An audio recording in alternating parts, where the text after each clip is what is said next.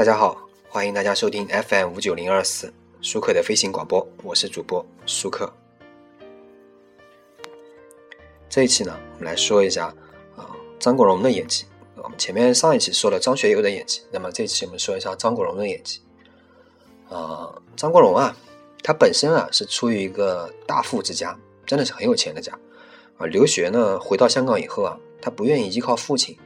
他第一呢，不愿意靠父亲；第二啊，他这个家里面也家道中落了，他打过很多零工，吃过很多苦头。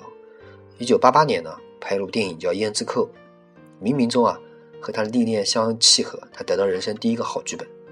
一九八九年呢，他在三大才子主持的《今夜不设防》里面，这个节目里面谈人、谈女人、谈苦难，举手投足之间呢，却也是舍我其谁，意气风发啊，到达人生的第一个高峰。九零年呢。他拍了一部电影叫做《阿飞正传》，九三年呢，他拍了部电影叫《霸王别姬》，两部电影，两位导演，他有了新的发展，从一个直男转为了一个同性恋，他大概已经把内心的情感啊尝试过遍了，他越发懂得人性。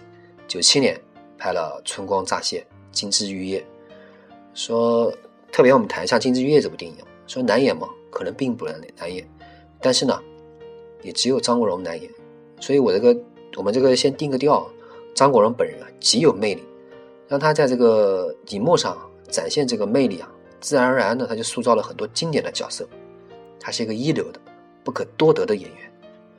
那么作为一个外行呢，啊，一个观者啊，我们观众呢评价一个演员的演技啊，我们说张国荣演技很高，那么为什么会这样评价呢？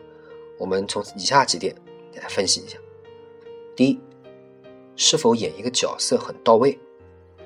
演员啊，在演某个角色的时候，时常进入人戏合一的状态。这个呢，本来就是合格演员的标准。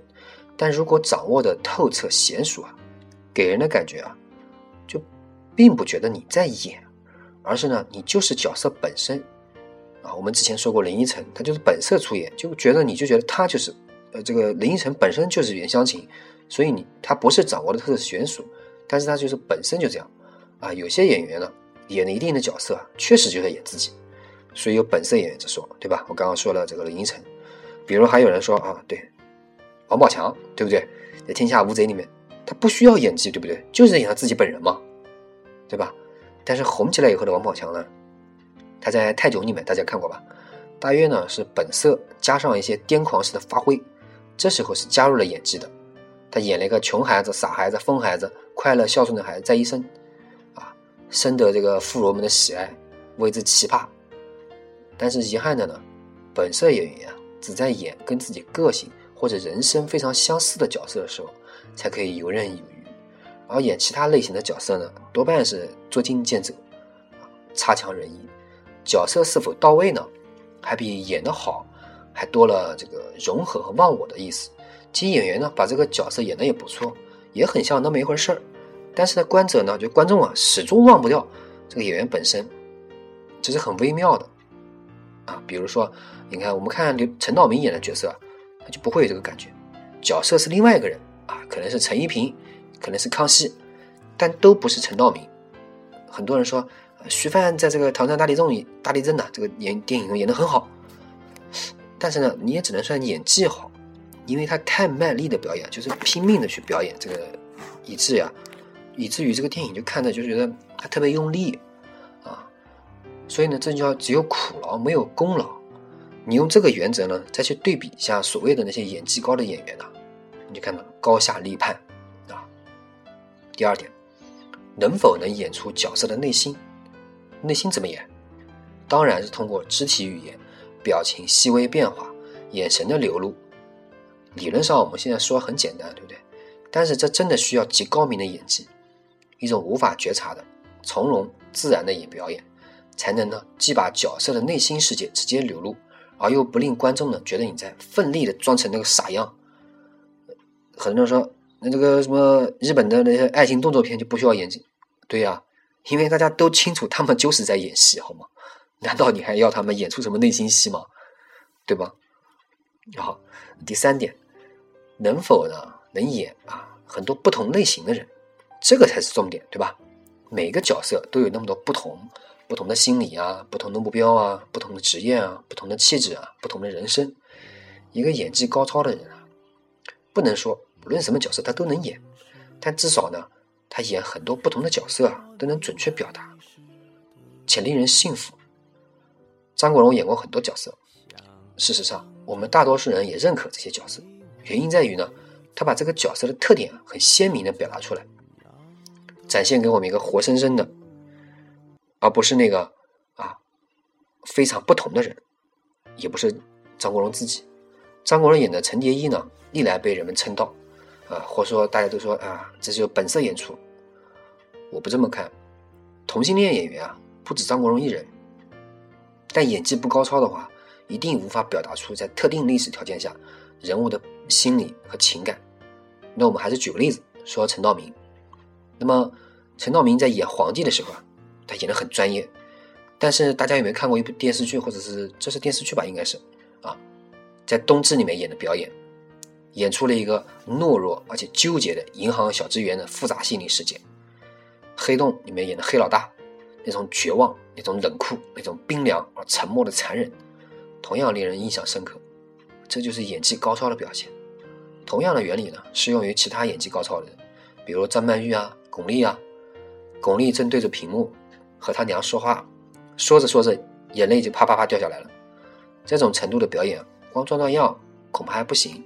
一句话，演什么像什么，演什么是什么，而不是演什么都像自己。是一个演技高明的演员啊，的必须。那么第四点呢？呃，是否具有自知之明？演技高超的演员一定有自知之明。呃，也就是说呢，他不会只挑一种角色和一种剧本，但也绝对不会不挑。啊，对观众来说啊，呃，我们之前说过，演什么像什么。这句话呢，你不能太钻牛角尖。有些有特殊外貌的形象特征的，甚至形成某种集体审美认同的角色。你不，你不见得一定适合这个演技高超的演员。你比如说啊，三国里有些角色，比如再比如说《西游记》里的悟空，大家知道吧？这个陈蝶衣呢，你换个人呢，不一定呢不行，有可能也可以。但是孙悟空呢，你不是六小龄童演的，我真的很难想象。事实证明了一点，他们在新剧集里被换掉了，结果呢令人作呕。真的，我们看了两后两部《西游记》的主演。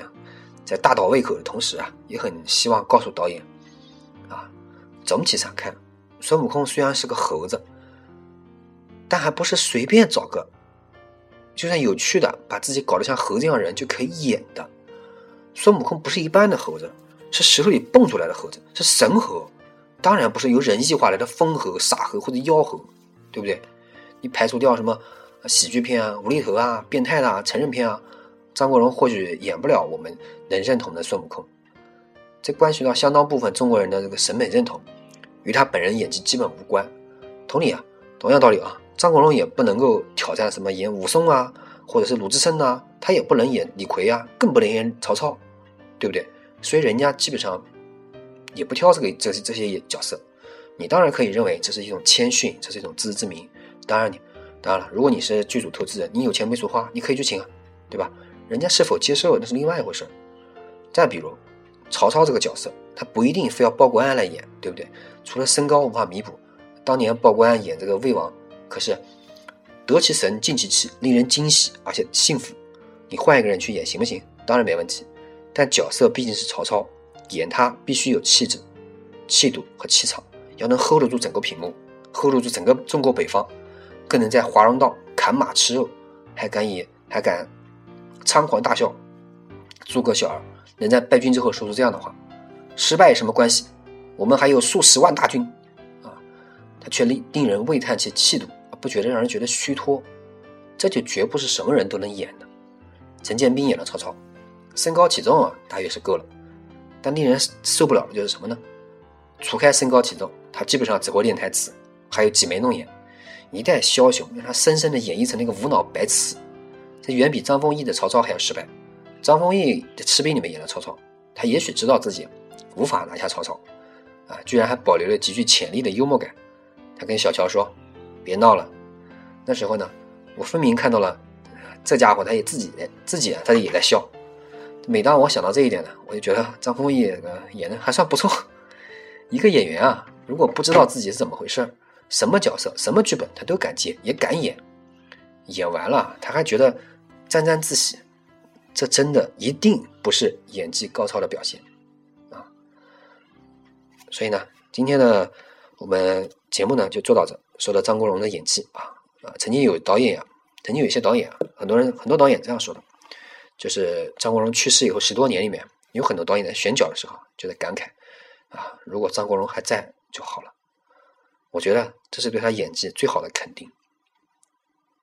好，谢谢大家收听 FM 五九零二四舒克的飞行广播，我是主播舒克，欢迎大家关注我的微博、微信、QQ。哎，我看了一下，我们这期节目好像是一百期节目，对吧？啊，那么欢迎大家关注了，好，谢谢。那么结尾的时候呢，我们放一首歌，还是怀念一下。我们的张国荣。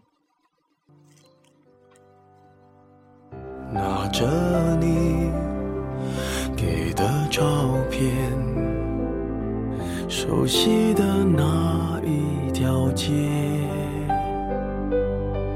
只是没了你的画面，我们回不到那天。你会不会忽然的出现在街角的咖啡店？我会带着笑脸挥手寒暄，和你坐着聊聊天。我多么想和你见一面，看看你最近改变，不再去说从前，只是寒暄，对你说一句，只是说一句，好久。不见。